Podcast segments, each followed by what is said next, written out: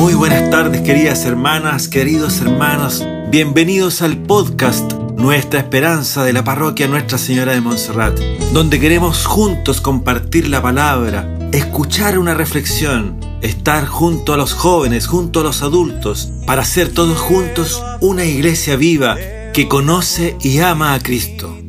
Vamos pues al encuentro con la palabra y escuchemos a Benjamín Mella, animador de discípulos de la capilla Santa Teresa de Calcuta, quien nos relata el Evangelio del día de hoy. Evangelio de nuestro Señor Jesucristo según San Mateo. Al llegar a la región de Cesarea de Filopo, Jesús preguntó a sus discípulos, ¿qué dice la gente sobre el Hijo del Hombre? ¿Quién dicen que es? Ellos le respondieron, unos dicen que es Juan el Bautista, otros Elías, y otros Jeremías o alguno de los profetas. Y ustedes les pregunto, ¿quién dicen que soy? Tomando la palabra, Simón Pedro respondió, Tú eres el Mesías, el Hijo de Dios vivo. Y Jesús le dijo, Feliz de ti, Simón, hijo de Jonás, porque esto no te lo ha revelado ni la carne ni la sangre, sino mi Padre que está en el cielo. Y yo te digo, tú eres Pedro, y sobre esta piedra edificaré mi iglesia, y el poder de la muerte no prevalecerá contra ella. Yo te daré las llaves del reino de los cielos. Todo lo que ates en la tierra quedará atado en el cielo, y todo lo que desates en la tierra quedará desatado en el cielo. Entonces ordenó severamente a sus discípulos que no dijeran a nadie que él era el Mesías. Palabra del Señor. Gloria y honor a ti, Señor Jesús. ¿Recuerdas la visita del Papa Francisco a Chile?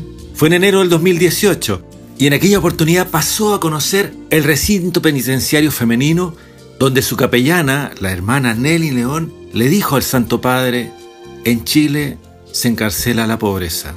Hoy la misma hermana Nelly León, religiosa del buen pastor, nos trae la reflexión de este Evangelio. Queridos amigos, amigas, con gran alegría y gozo, les comparto una breve reflexión del Evangelio de este domingo. No sabemos mucho qué está pasando con la comunidad de Jesús, con sus discípulos. Llegan a un lugar, nos dice el Evangelio, y Jesús seguramente está escuchando murmuraciones de la gente, porque no saben quién es Él. Y le pregunta a ellos que le aclaren esta duda.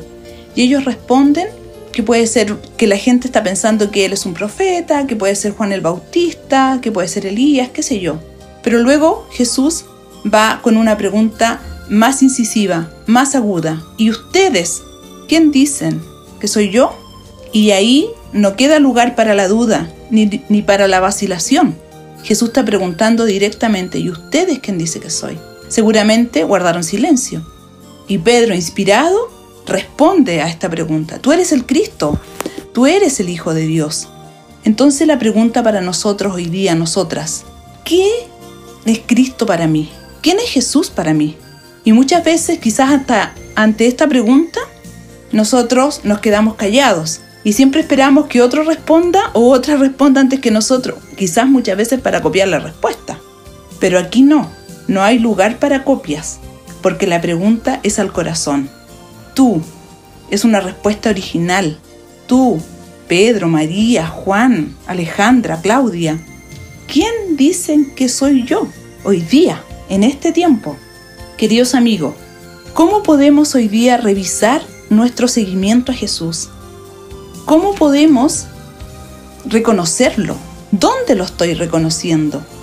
¿Cuáles son los rostros concretos que me revelan a Jesús hoy? ¿Cómo lo estoy acompañando? Si ya lo he descubierto, ¿cómo lo estoy acompañando?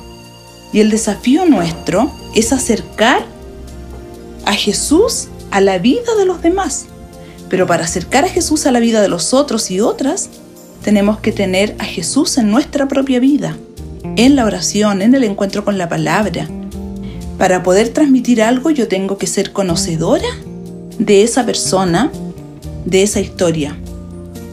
Por lo tanto, estamos llamados hoy día, más que nunca, esta pandemia, a acercar a los pobres, a los vulnerados, a las jóvenes, a las mujeres sufridas, tenemos que revelarle el rostro misericordioso, bondadoso y tierno de Jesús. Por lo tanto, los quiero invitar a que prolonguemos el abrazo entre Dios y la humanidad, especialmente en la humanidad sufriente, en la humanidad herida. Ese es Jesús, el abrazo entre Dios y la humanidad. La hermana Carolina Madariaga nos sigue ayudando a conocer la exhortación apostólica Cristo vive. Escuchemos con mucha atención lo que hoy nos trae. El Papa Francisco en la exhortación Cristo vive, en el número 75, nos dice cuál es nuestra actitud frente al dolor que vive muchos de nuestros jóvenes. Dice, no seamos una iglesia que no llora frente a estos dramas de sus hijos jóvenes. Nunca nos acostumbraremos porque quien no sabe llorar no es madre. Nosotros queremos llorar para que la sociedad también sea más madre, para que en vez de matar, aprenda a parir, para que sea promesa de vida. Lloramos cuando recordamos a los jóvenes que ya han muerto por la miseria y la violencia, y le pedimos a la sociedad que aprenda a ser madre solidaria. Este dolor no se va, camina con nosotros, porque la realidad no se puede esconder. Lo peor que podemos hacer es aplicar la receta del espíritu mundano, que consiste en anestesiar a los jóvenes con otras noticias, con otras distracciones, con banalidades.